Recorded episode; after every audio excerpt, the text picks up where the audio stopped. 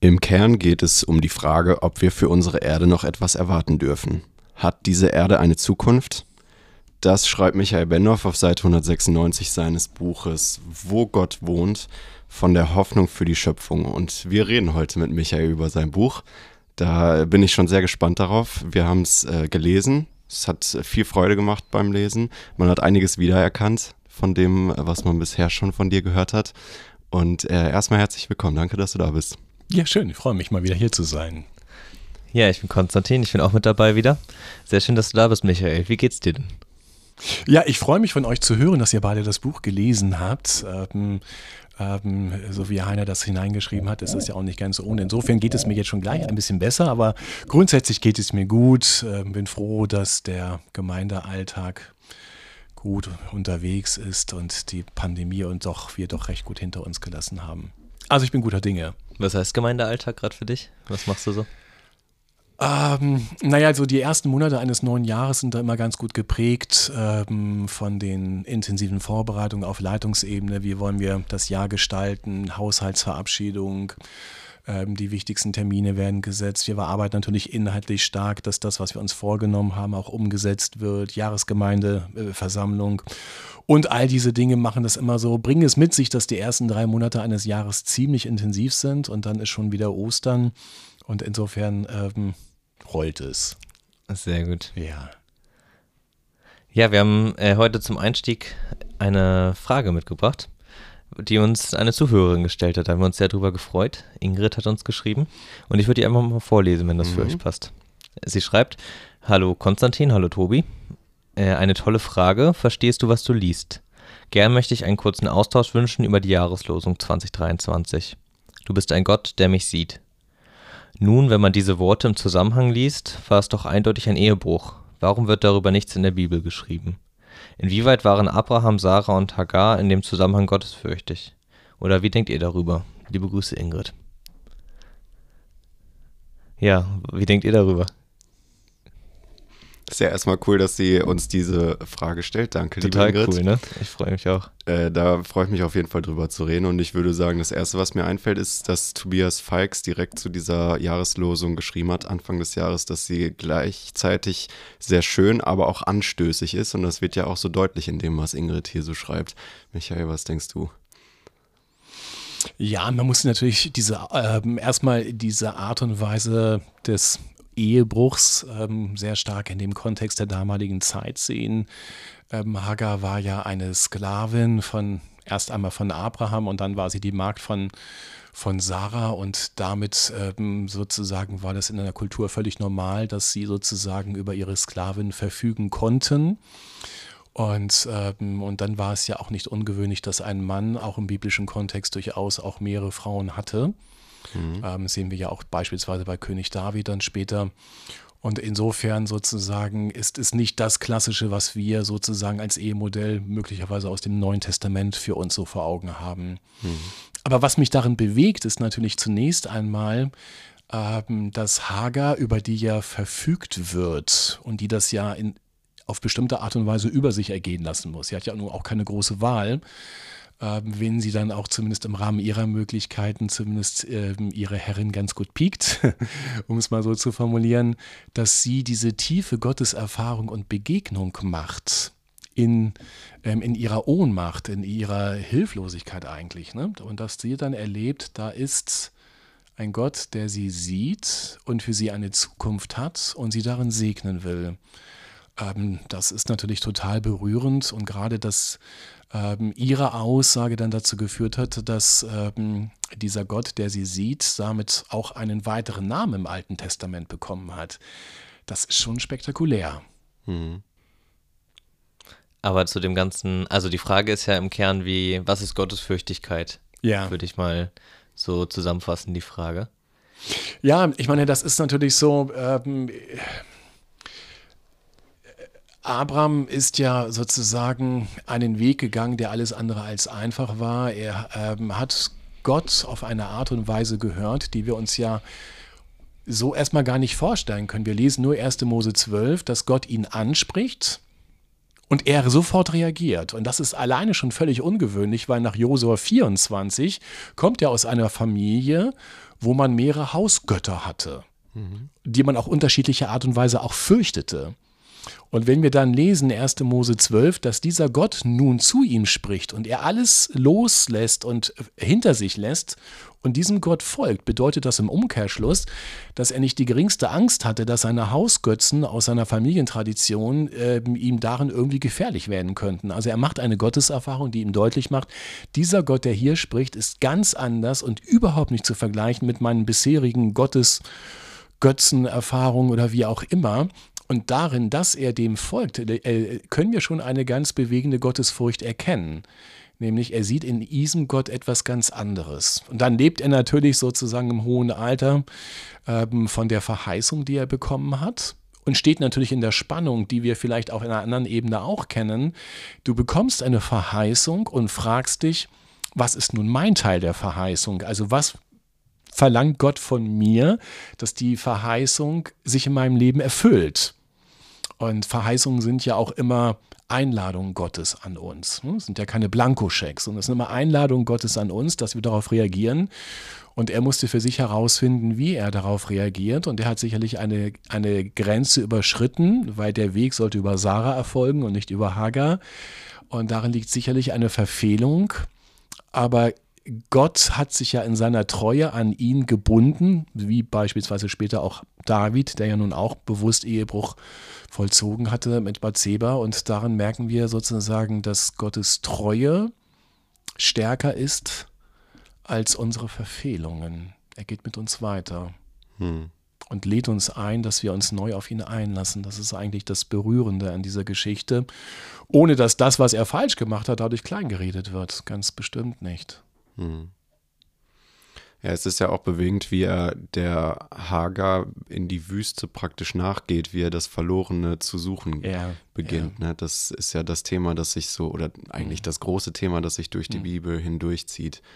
Dass diese, diese Frau, die in dem Moment Gott verlassen scheint in der Wüste und wirklich keinen Ausweg mehr weiß, dem Sterben nahe, dass, dass Gott ihr da begegnet und ihr einen Zuspruch gibt, die, der ihr neue Hoffnung für ihr Leben schenkt. Ja, also ja.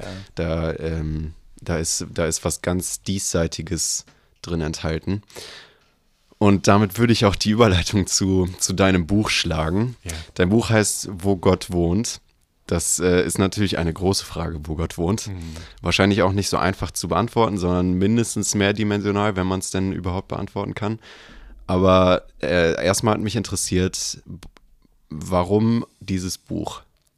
Braucht es dieses Buch? es war, es ist für mich ein absolutes Herzensbuch. Das muss ich wirklich so sagen. Ich sage es mal mit dieser Emotionalisierung.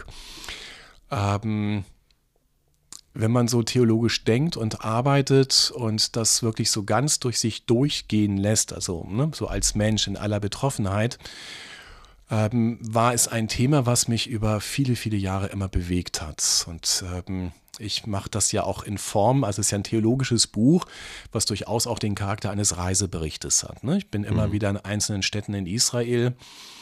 Und ähm, die Geschichte Israels und die jüdische Geschichte hat mich auf eine Art und Weise immer, schon immer tief bewegt und berührt. Und, ähm, und was mich darin so bewegt hat, warum braucht es dieses Buch? Ähm, mich hat die Frage interessiert, die Heilsgeschichte Gottes vom Anfang bis zum Ende einmal durchzugehen nach der Fragestellung, wie ändern sich auf diesem Weg die Offenbarungen Gottes und damit auch untrennbar verbunden, ähm, wo wohnt Gott jeweils, wie zeigt er sich sozusagen als, als Wohnung, wenn es mal so sagen wollen. Also es ist immer so, dass er einen Wohnraum für sich schafft, aber zugleich auch immer einen Wohnraum den Menschen anbietet in seiner Gegenwart. Und alleine schon diese Frage, wie, wie überhaupt diese Erde zu einem Wohnraum Gottes werden kann wovon wir ja immer ausgehen sozusagen. Ne? Überhaupt diese Frage mal in den Raum zu stellen, wie ist es möglich, dass diese Erde zu einem Wohnraum Gottes wird? Hat mich total fasziniert und bewegt und das in Verbindung dann auch mit dieser großen Frage, worauf läuft eigentlich alles hinaus? Sollte also auch in dem Sinne ein prophetisches Buch sein. Ich brauchte das für mich, egal was ich irgendwann nochmal veröffentlichen werde. Ich habe manches, was mich echt interessiert. Ähm, für mich ist es wirklich so, dass ich weiß, ähm, für mich persönlich wird alles weitere nicht mehr daran heranreichen können, weil es wirklich meine Herzensgeschichte ist, die darin verarbeitet wird. Meine theologische Herzensgeschichte. Mhm. Ja, das merkt man dir auch in deinen Predigten immer an und äh, auch in deinen Vorlesungen am IGW, dass das, dein, dass das dein Thema ist, diese Geschichte Gottes mit den Menschen, vor allem mit dem Volk Israel. Mhm. Ja. ja. Ähm, wo beginnst du?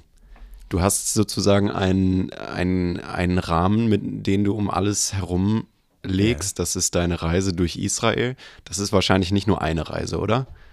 auf die du genau, dich da genau, beziehst. Genau, genau. Das sind eigentlich sind da ähm, einige Reisen verarbeitet ähm, und ähm, ich glaube, ich war jetzt insgesamt elf oder zwölf Mal dort in dem Land. Und ich mache mal so eine Erfahrung, jedes Mal, wenn ich da war oder da bin, dass ich sofort in diesem Automatismus drin bin, naja, das kannst du auch nochmal im Zweifelsfall nächstes Mal machen. Also ich merke, es gibt immer ein nächstes Mal irgendwie. Und ich fange in diesem Buch am tiefsten Punkt der Erde an, der nicht über mit durch, durch, ähm, durch Schnee, Eis oder, oder durch Berge überdeckt ist, also am Toten Meer.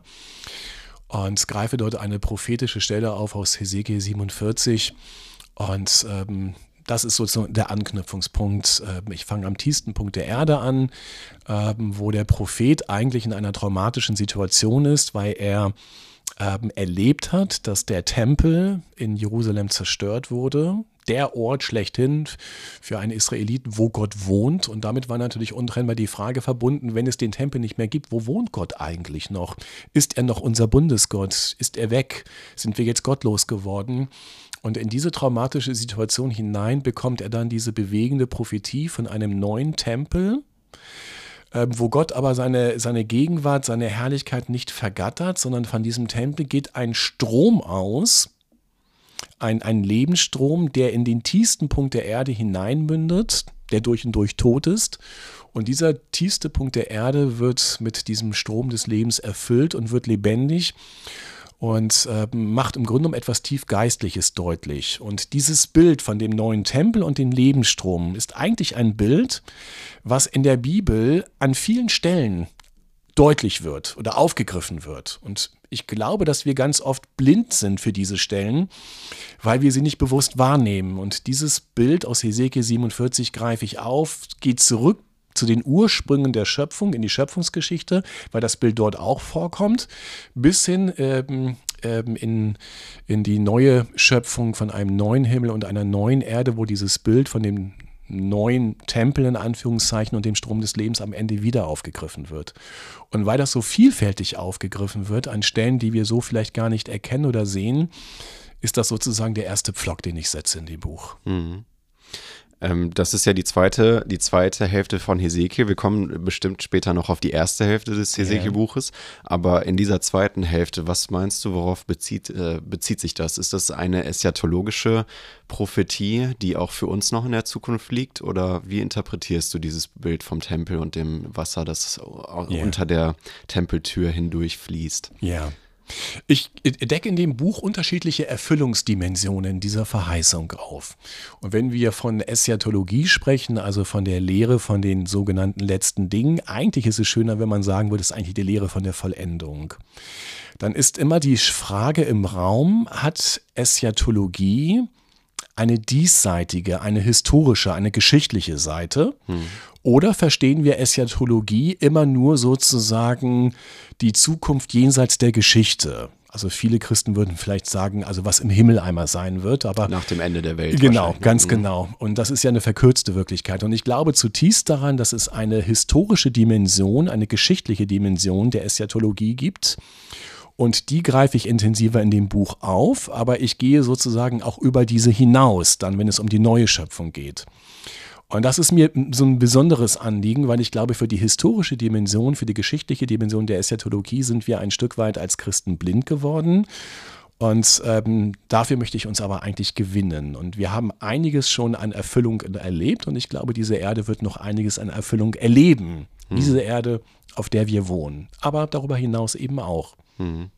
Und wenn du sagst, dass diese Erde schon einiges an Erfüllung erlebt hat, wie bringst du das dann zusammen mit allem, was uns gerade so vor Augen geführt wird, was scheinbar so den Bach heruntergeht auf, dieser, auf diesem Planeten?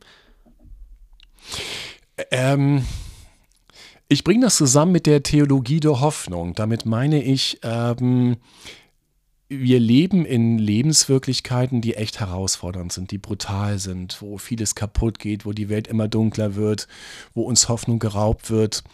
Und ähm, Verheißung lebt ja letztlich im biblischen Sinne immer davon, dass wir an dieser Welt leiden, mit dieser Welt leiden, letztlich auch an uns leiden, aber dass wir glauben, dass der Gott, der immer noch gegenwärtig ist, zugleich der kommende Gott ist, der uns entgegenkommt und auch schon in diese zerbrochene Welt hinein.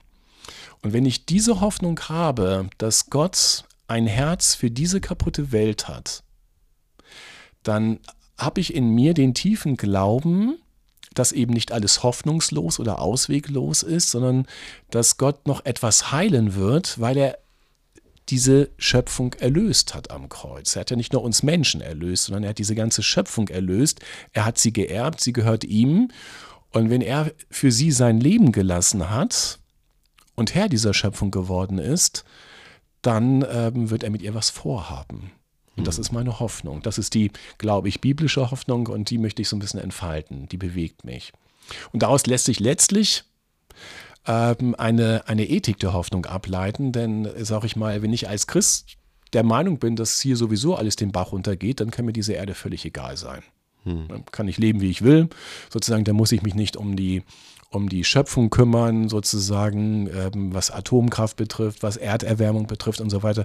Könnte mir als Christ völlig egal sein, weil ich komme ja in den Himmel so. Ne? Dann mhm. geht es nur darum, möglichst viele Seelen auf dieser Erde retten, ab in den Himmel und dann kann die Erde ruhig hier kaputt gehen. Aber ähm, ich glaube, dass Gott ein größeres Herz hat. Und ich glaube, ähm, dass er diese Schöpfung, so sehr sie noch leidet und seufzt und stöhnt, dass er sie noch einmal heilen wird. Und dann gewinnt das ganze Leben, in dem wir sind, sozusagen eine Perspektive der Hoffnung. Und die möchte ich mir nicht rauben lassen. Hm. Das heißt, äh, wenn Gott, in, also wenn es eine historische Hoffnung gibt, dann quasi auch heute, meinst du? Ja, absolut. Ähm, also wir könntest du das mhm. mal veranschaulichen, vielleicht in den letzten 200 Jahren oder so? Also, um das greifbar zu machen. An was denkst du, wenn du, wenn du das sagst?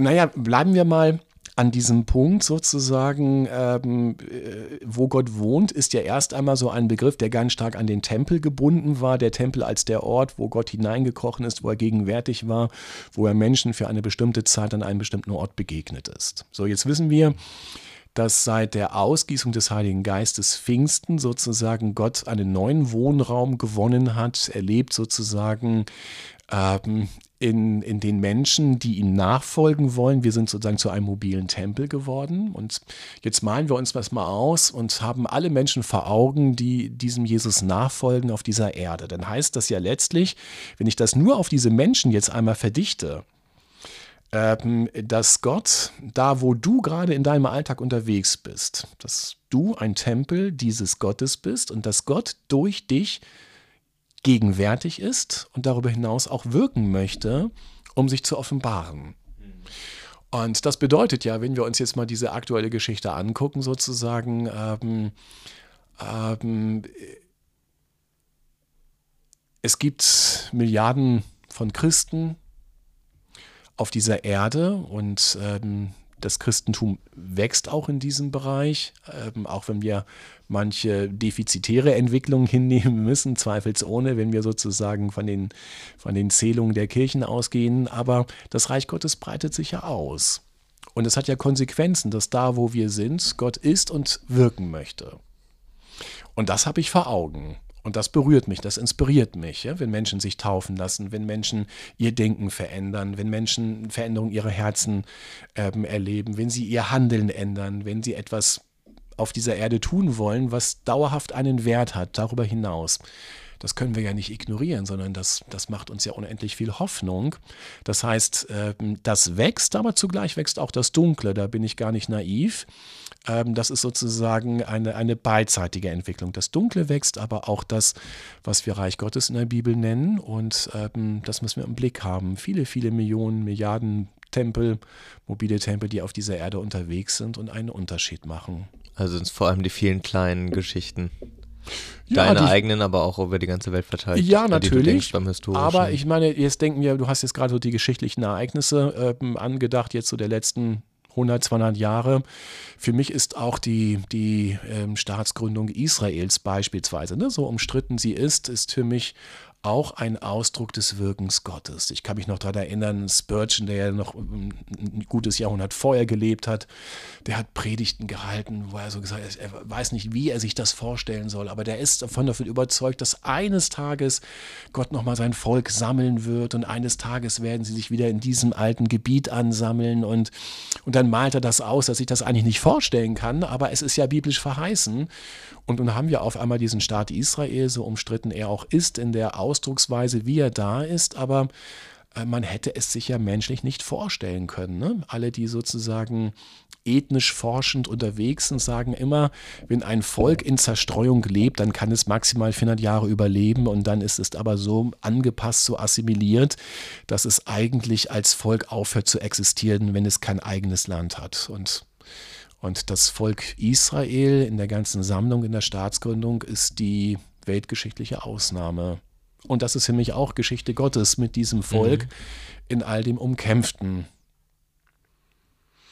Ja, ähm, was mir da, da, bei diesen historisch-geschichtlichen Dingen immer in den Sinn kommt, ist dieses Jesuswort, dass ähm, die Dinge, dass sowohl das Gute als auch das Böse nebeneinander wachsen und ja. immer größer werden. Und ich glaube, das ist das, was wir vor allem heute so beobachten können. Ne? Ja. Dass die, die, ähm, die prozentualen Anteile an Armut, an Hunger und so weiter zum Beispiel zurückgehen dass äh, wir immer noch Botschaften der Hoffnung in dieser Welt haben und dass auf der anderen Seite das Böse irgendwie trotzdem daneben auch, äh, auch wächst und irgendwie äh, auch größer wird. Ne? Und da vor allem in den letzten 100 Jahren, würde ich sagen, hat man da gute, gute Argumente auf der Hand, ja. um zu sagen, dass das Böse wirklich nochmal andere Dimensionen angenommen hat.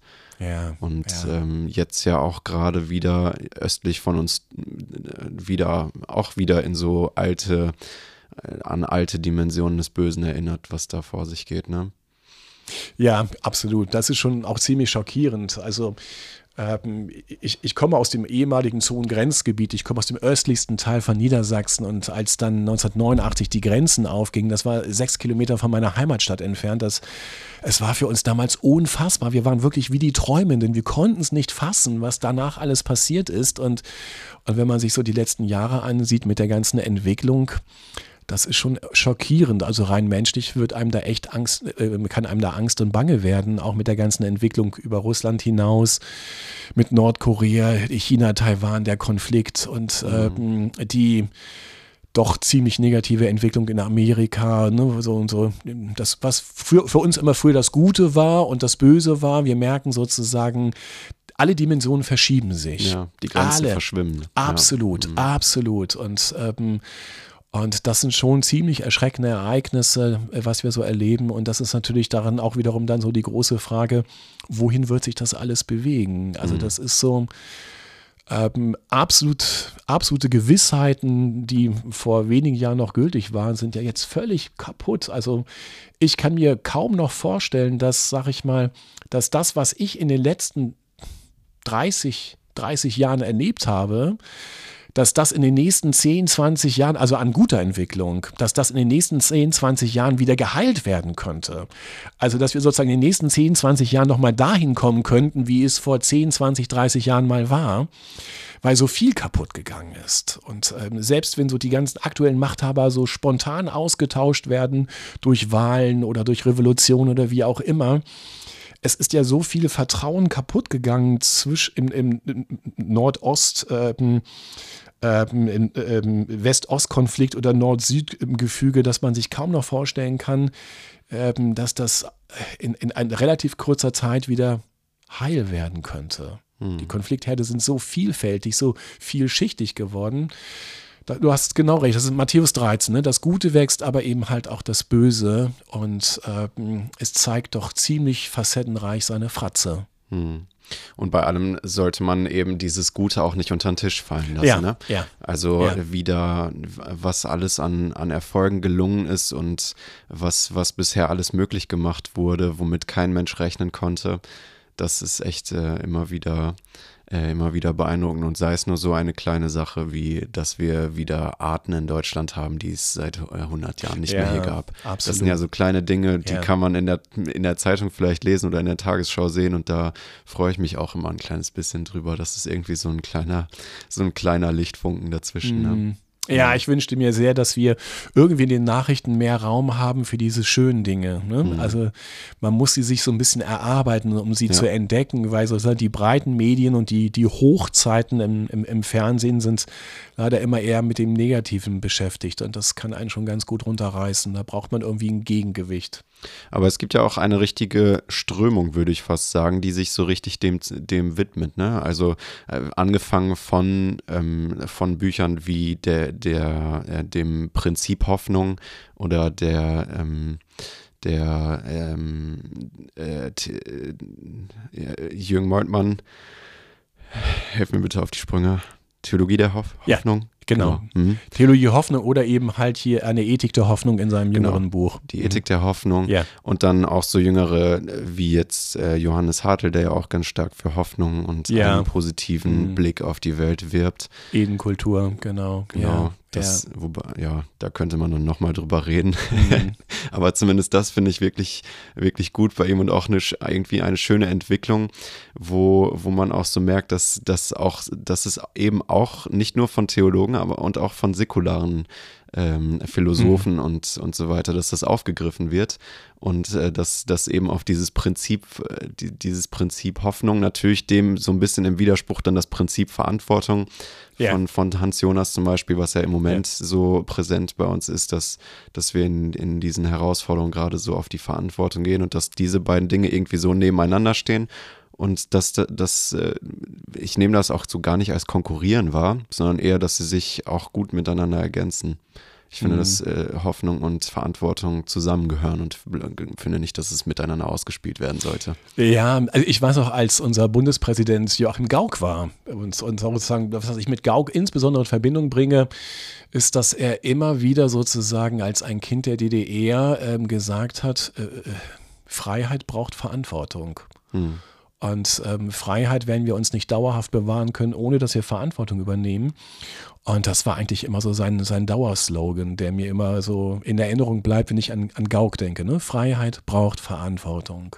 Beides ist so enorm wichtig und das ist ja eng verbunden. Freiheit, Hoffnung. Ne? Also musst, Letztlich ist das immer eine, eine umkämpfte Hoffnung, eine umkämpfte Freiheit. Ja, Freiheit und Hoffnung bedingen sich gegenseitig, würde ich sagen. Ja, ja, Mhm. ja. Ja. Ähm, in deinem Buch habe ich etwas gelesen, das fand ich, fand ich wirklich sehr, sehr schön. Da schreibst du davon, dass der, der Geist, diese Geistbewegung auch immer eine Freiheitsbewegung ist.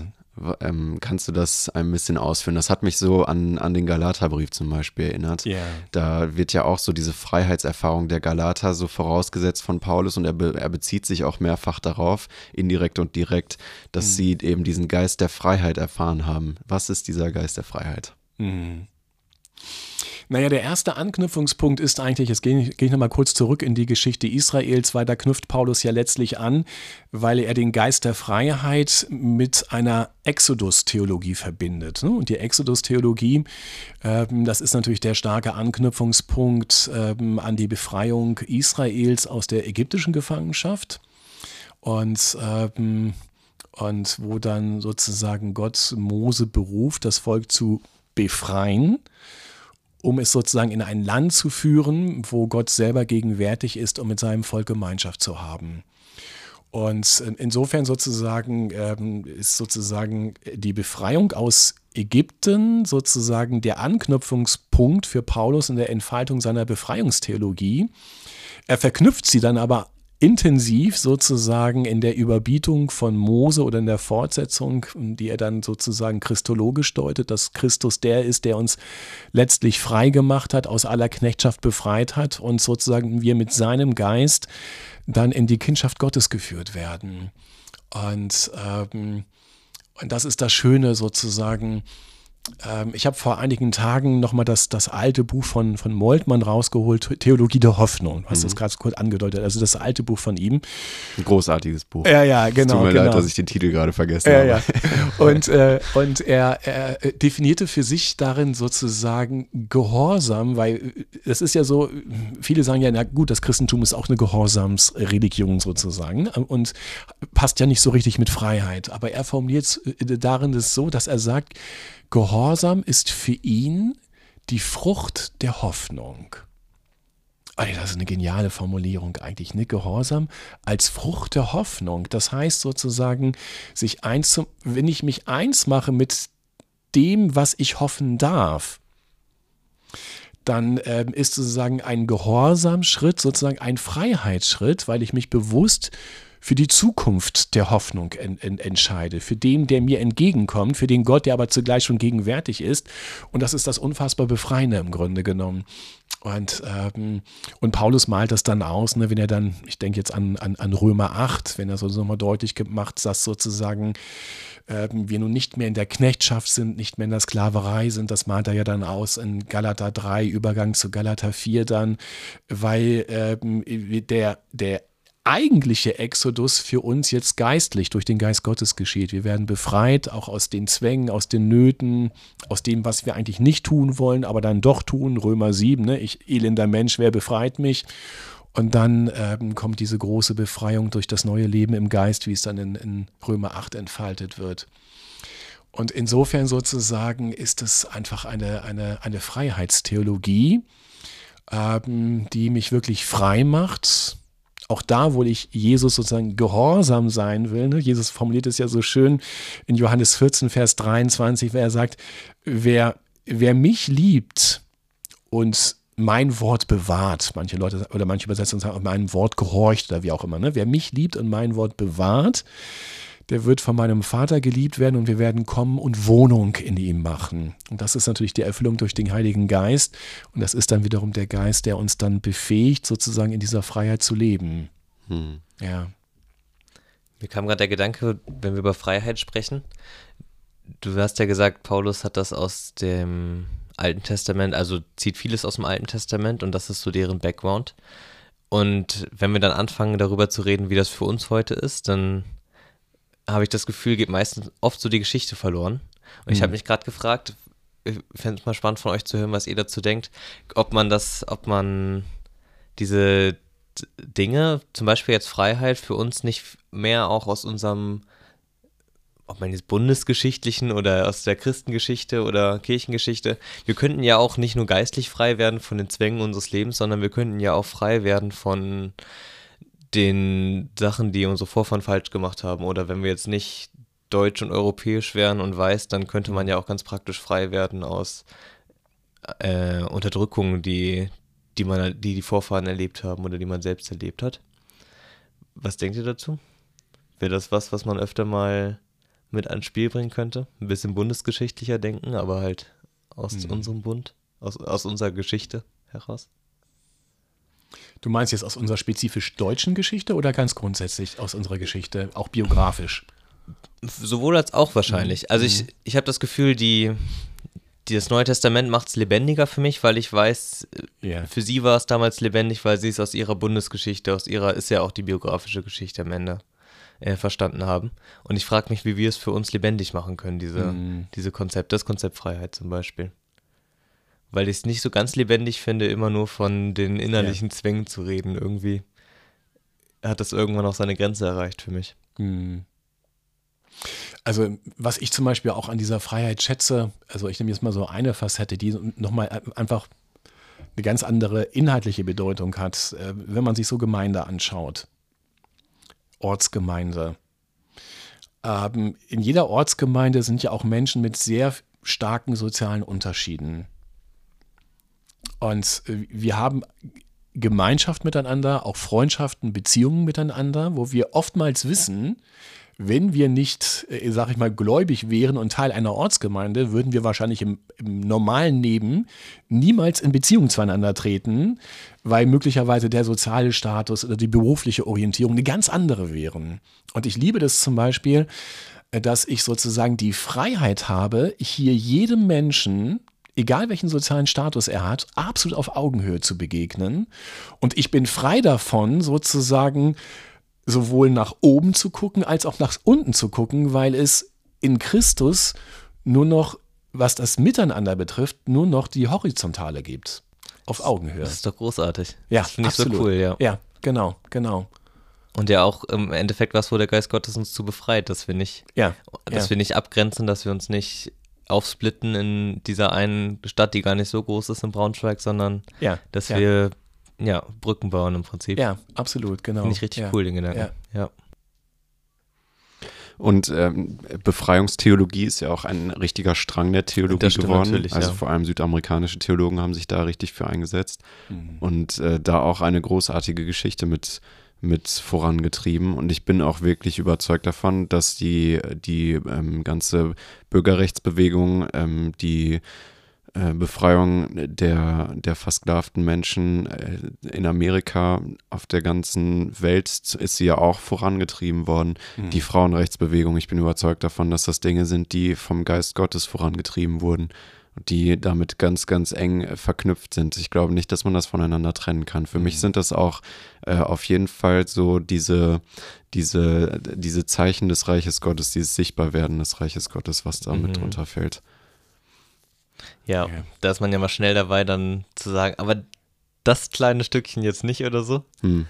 Aber nee, ich finde auch, ich würde mich dahinter stellen, dass Ja. das eine Geist Gottes Freiheit ist, die da sich auftut. Und dafür haben wir die biblischen, äh, die biblischen Botschaften auf jeden Fall. Ne? Wir beziehen uns ja als Christen äh, oft auf die Bibel und äh, die, die, die, die Dinge sind da drin. Also die äh, Frauenrechtsbewegung zum Beispiel, da hätte man, finde ich, auch schon früher drauf kommen können, wenn Paulus einfach mal eben die Geschlechterrollen auflöst und sagt, weder Mann noch Frau und alle vom Geist Gottes begabt. Da, da, die Dinge sind schon angelegt. Also es ist nicht so, als ob man sich da etwas Neues ausgedacht hätte. Ne? Ja. Da ähm, sind wir als Christen halt oft leider nicht an der, an der, nicht die Vorreiter gewesen. Da hat die Aufklärung schon geholfen. Auf jeden Ja, Fall. genau. Die Aufklärung hat dem Christentum auf jeden Fall gut auf die Sprünge geholfen. Aber es ist auch schwer, das alles einzuschätzen, wie das gedanklich möglich war und Ja. so, sich da so zu verändern. Das war jetzt auch ein ganz Ja. grober Abriss, ne? Aber das ist einfach meine, meine persönliche Meinung Ja. dazu. Und ich finde, mindestens 50 Prozent des Evangeliums beziehen sich ganz klar, also mindestens, ich, vielleicht sogar noch mehr für mich persönlich, einfach aus meiner, aus meiner Lebensgeschichte heraus, beziehen sich ganz klar auf die Diesseitigkeit und auf das Leben im Hier und Jetzt. Und was das für mich bedeutet, Bergpredigt zum Beispiel, die Seligpreisung, Mhm. das sind alles Dinge, wo, wo ich, die ich nicht auf, auf die Zukunft und auf das eschatologische Ende verschieben kann, sondern das muss, das muss hier und jetzt Mhm. stattfinden, sonst, sonst kann das für mich nicht sein.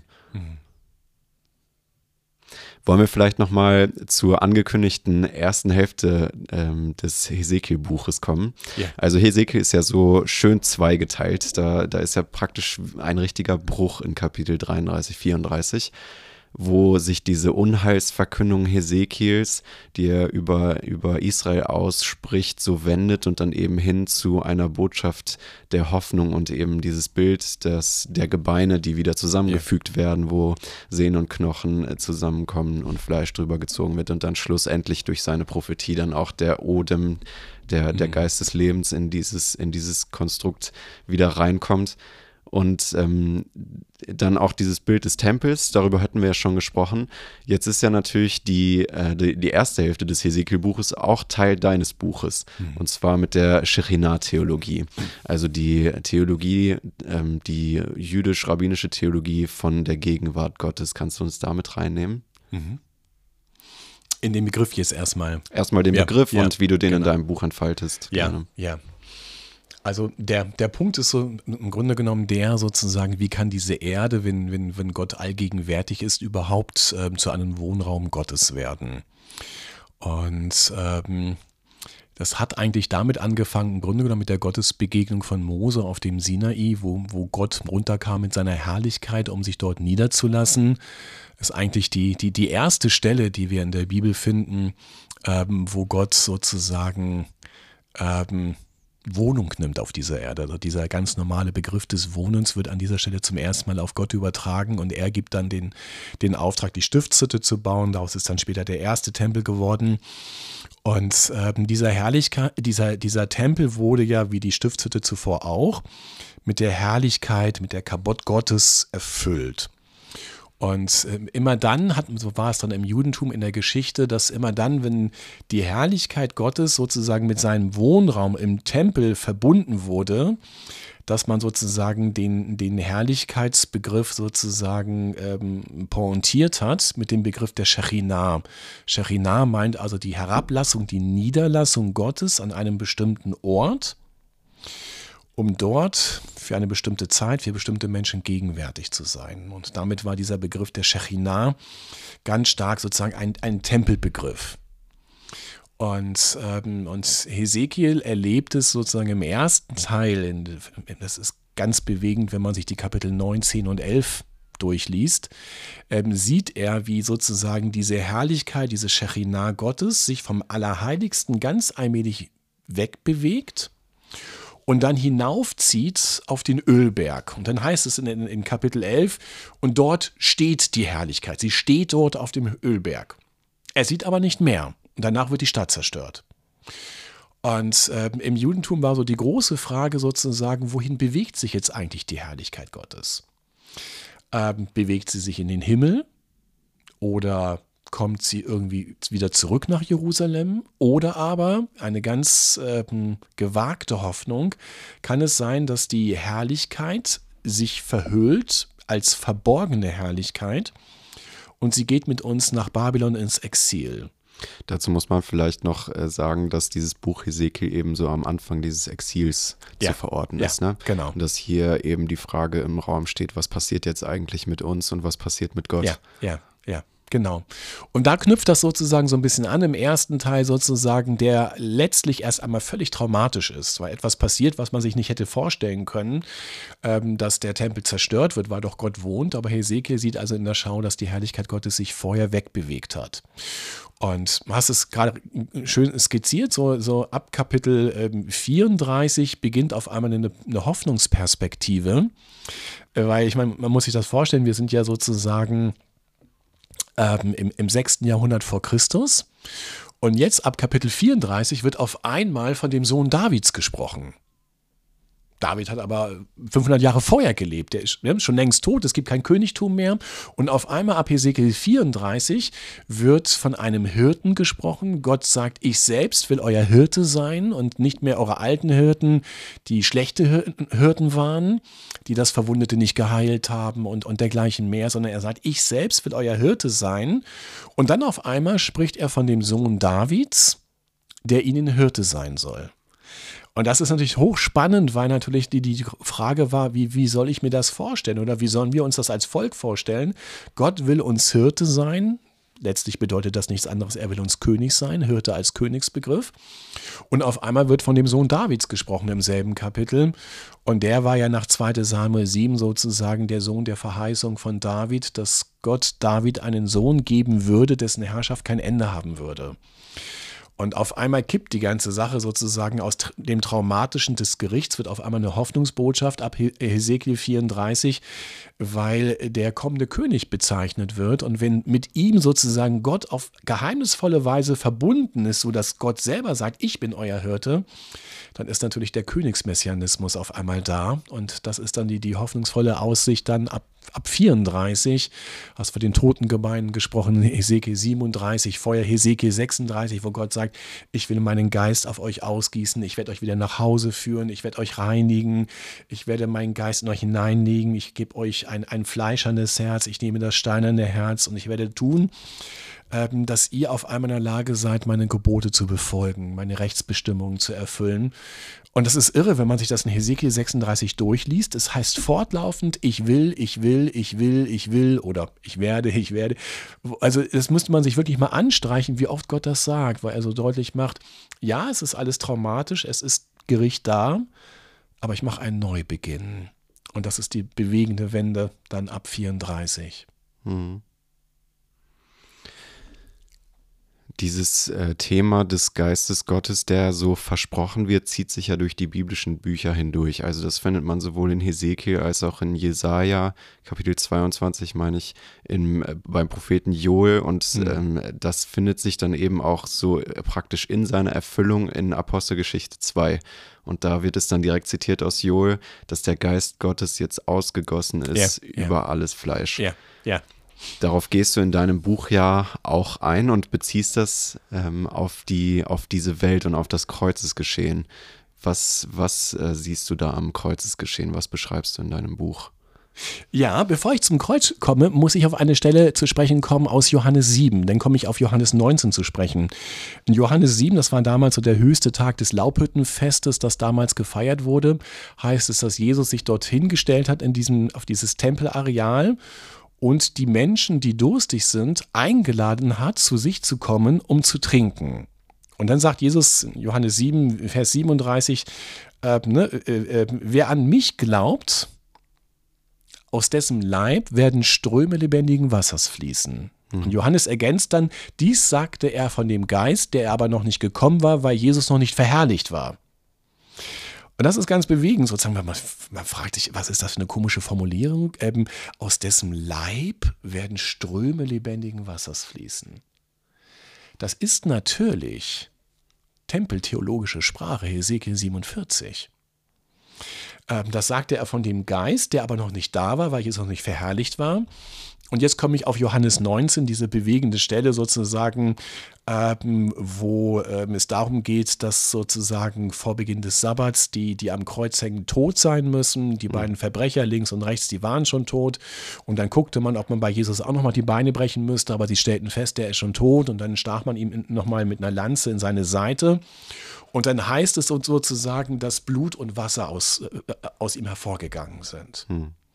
Und Johannes malt ja in der ganzen Zeit des Evangeliums aus, dass dieser Jesus niemand anders ist als der ewige Gottessohn, der Mensch geworden ist.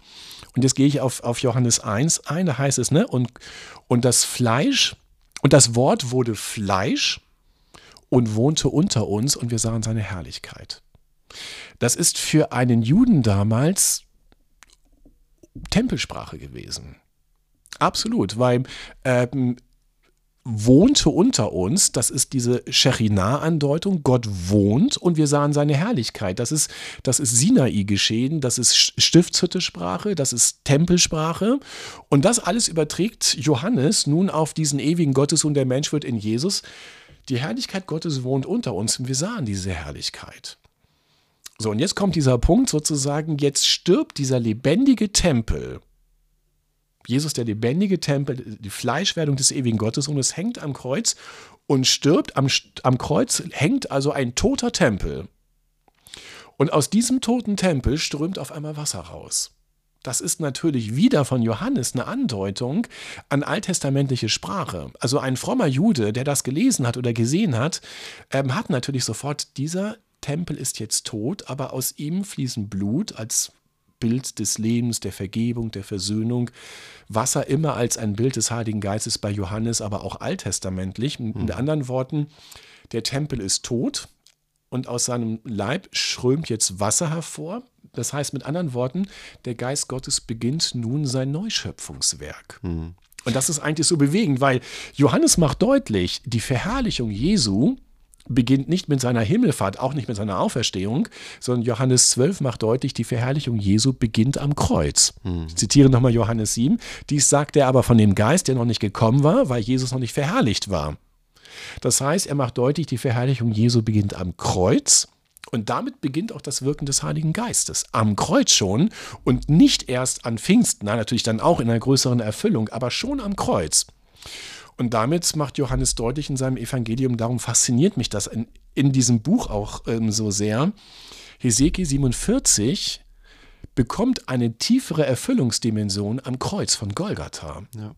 Und dann aber in der Folge Johannes 7 auch im Leben von den, von den Jüngern Jesu, weil da, wo sie zu Jesus kommen, von ihm trinken, empfangen sie seinen Geist und sie werden zu einem lebendigen Tempel und aus ihrem Inneren werden Ströme lebendigen Wassers fließen. Mhm. Und das ist sozusagen, das heißt, Hesekiel 47 findet eine weitere Erfüllungsdimension nicht nur am Kreuz, sondern auch in unserem Leben. Und das ist das, was mich so begeistert an, an diesem Bild aus Hesekiel 47, dass sich das so oft in der Geschichte Gottes mit uns Menschen wiederholt. Hm. Ja, das ist so eine geniale Verlinkung äh, zwischen Hesekiel 47 und äh, ja. Johannes 19. Ne? Ja, absolut. Dieses genau. Wasser, das da hervorströmt und sich eben in dieser Welt Bahn bricht. Ja. Dieses Wasser, das, ja, die, du schreibst in deinem Buch, dass das die, die Neuschöpfung praktisch beginnt, dieser Tropfen Wasser, der auf die Erde fällt, der die Erde zur, zur, zur Neuschöpfung praktisch den Beginn ja, ja. Dazu, dazu setzt. Ja, ja. ja. Du hast gerade von der Shechina gesprochen und die in das Kreuzesgeschehen mit eingebunden. Und du schreibst in deinem Buch, du zitierst da äh, Franz Rosenzweig, dass Gott sich mit der Shechina von sich selbst abgespalten hat. Mhm. Das ist ja ein äh, Konzept, das wirklich schwer zu greifen ist. Und was aber, finde ich, in diesem Kreuzesgeschehen eben so essentiell ist, dass hier Gott von sich selbst geschieden am Kreuz hängt und dann äh, eben auch noch Gott selbst stirbt. Ja. Dieser abgeschiedene Teil Gottes von sich selbst stirbt auf einmal am Kreuz. Und wenn man das dann noch weiterdreht, und das äh, tust du dann ja auch, und äh, da, da äh, zum Beispiel dann Jürgen Moltmann dann äh, dazu nimmt, der spricht davon, dass Gott in seiner Vaterrolle, dass Gott der Vater auch stirbt. Ja. Und dann auch noch die Kenosis des Geistes, also der Geist, der sich selbst auch noch aus sich herausgibt, der auch stirbt. Ist dann Gott tot? Ähm, ja, als der ewige Gottessohn ist er tot am Kreuz. Ja, genau. Das heißt also, der, ähm, der Vater stirbt sozusagen in seiner Eigenschaft als Vater. Und der Sohn stirbt sozusagen leibhaftig, der ewige Gottessohn, in dem Menschen Jesus. Aber darin stirbt dann auch der Gottessohn. Wir können da keine Persönlichkeitsspaltung machen, wie man das früher in der Theologie versucht hat, und zu sagen, naja, es stirbt die menschliche Natur, am Kreuz, aber die göttliche Natur kann ja nicht sterben, sozusagen. Das war so eine fast eine Persönlichkeitsspaltung, die man dann vollzogen hat, weil man nicht denken kann, ähm, dass eine, die göttliche Dimension in dem Menschen Jesus sterben könnte. So nach dem Gott kann nicht sterben. Ähm, aber äh, wir müssen das sozusagen, wir müssen da trinitarisch rangehen und dann sozusagen der, von einem gekreuzigten Gott sprechen, eben der ewige Gottes Sohn, der am Kreuz tatsächlich stirbt und erlöst werden muss. Das ist das, was Rosenzweig, das ist so fantastisch. Er hat es ja nicht auf Jesus gedeutet, aber er ist im Grunde nur ein Millimeter von Jesus entfernt. Ja. Ja. Ähm, sozusagen, wenn der, äh, wenn er von der Irrfahrt der Shechina spricht, ähm, es ist so bewegend sozusagen, gehen wir nochmal zurück. Ähm, man hatte damals die Hoffnung, darum sprach man von der sogenannten Exils-Shechina, dass der verborgene Gott in, in der Person der Shechina mit dem Volk nach Babylon in Gefangenschaft geht. Und dann spricht man im Judentum davon, Gott ist selbst erlösungsbedürftig als Shechina, weil die Shechina sich untrennbar aus Liebe mit dem Volk in Babylon verbindet. Die Liebe bindet die Shechina an das Volk und weil Gott in der Shechina selbst gegenwärtig ist, wird Gott auf einmal erlösungsbedürftig, weil er sich selbst von seinem Volk nicht trennen kann. Und, äh, und das ist so Wahnsinn, wenn dann, ne, wenn es dann sozusagen in den Evangelien bei Jesus heißt, ne, er rette sich selbst, komme er doch runter vom Kreuz, wenn er der Sohn Gottes ist. Aber das ist die Wiederholung der Exils-Schachina. Jesus kann nicht vom Kreuz runtergehen, weil ihn die Liebe bindet. Und das heißt, der ewige Gottessohn wird selbst zutiefst erlösungsbedürftig. Er erlebt das eigentliche Exil und das nicht gemeinsam mit seinem Volk, sondern völlig allein und verlassen vom Vater und allein und verlassen von den Menschen. Und, ähm, und damit wird sozusagen der ewige Gottessohn selbst erlösungsbedürftig. Er kann sich selbst nicht retten. Er geht bis in den Tod und braucht darin vom Vater her dann durch die Kraft des Geistes eine Errettung, eine Erlösung, eine Befreiung. Hm. Ich finde, da steckt auch noch die Dimension, die Rosenzweig eben für, auf das Volk Israel zeichnet, dass Gott selbst sich be, äh, bedürftig macht oder sich ja. erlösungsbedürftig genau, macht. Genau. Ich finde, dass diese Dimension auch bei Jesus Christus äh, auf jeden Fall drin ist, dass da ja. eben ja. Diese, diese Solidarisierung mit den Menschen bis zur, bis zur Vollkommenheit, also bis zur kompletten Hingabe stattfindet. Und da, da, verschwimm, da verschwimmt es für mich dann auf einmal, da, fängt, da, da äh, verschwimmen die Grenzen für mich mich zwischen Rosenzweigs Shechina und, und dem Jesus am Kreuz. Ja, ja. Und da wird das dann so zu, Ja. zu einer Sache. Genau, dass diese, genau. diese Shechina, also diese besondere Anwesenheit Gottes auf der Erde in Jesus Christus für alle Menschen sichtbar geworden ist. Ja, ja, Ja. ja, ja. Ich hätte zum Ende noch die Frage, die äh, ich ganz am Anfang vorgelesen habe. Mhm. Welche Hoffnung dürfen wir für diese Erde haben? Hat diese Erde Ja. überhaupt eine Zukunft? Ja, Da legst du Davon- dich fest. Ja, davon bin ich überzeugt, dass sie eine Hoffnung hat, weil ähm, Jesus sie geerbt hat. Er hat sie geerbt, sie gehört ihm.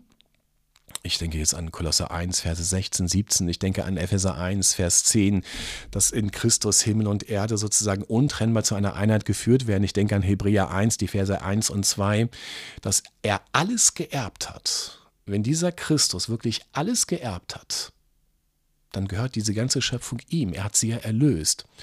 Und, ähm, und wir leben ja von seiner, von seiner, ähm, von unserer Hoffnung auf seine Wiederkunft. Und die ganze jüdisch-messianische Hoffnung ist geprägt von einem messianischen Friedensreich auf Erden. Neutestamentlich reden wir Offenbarung 20 vom tausendjährigen Reich.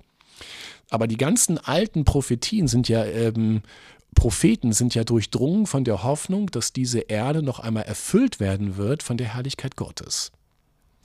Und äh, man tut den Texten Gewalt an, wenn man die, sie metaphorisch auf den Himmel deuten will.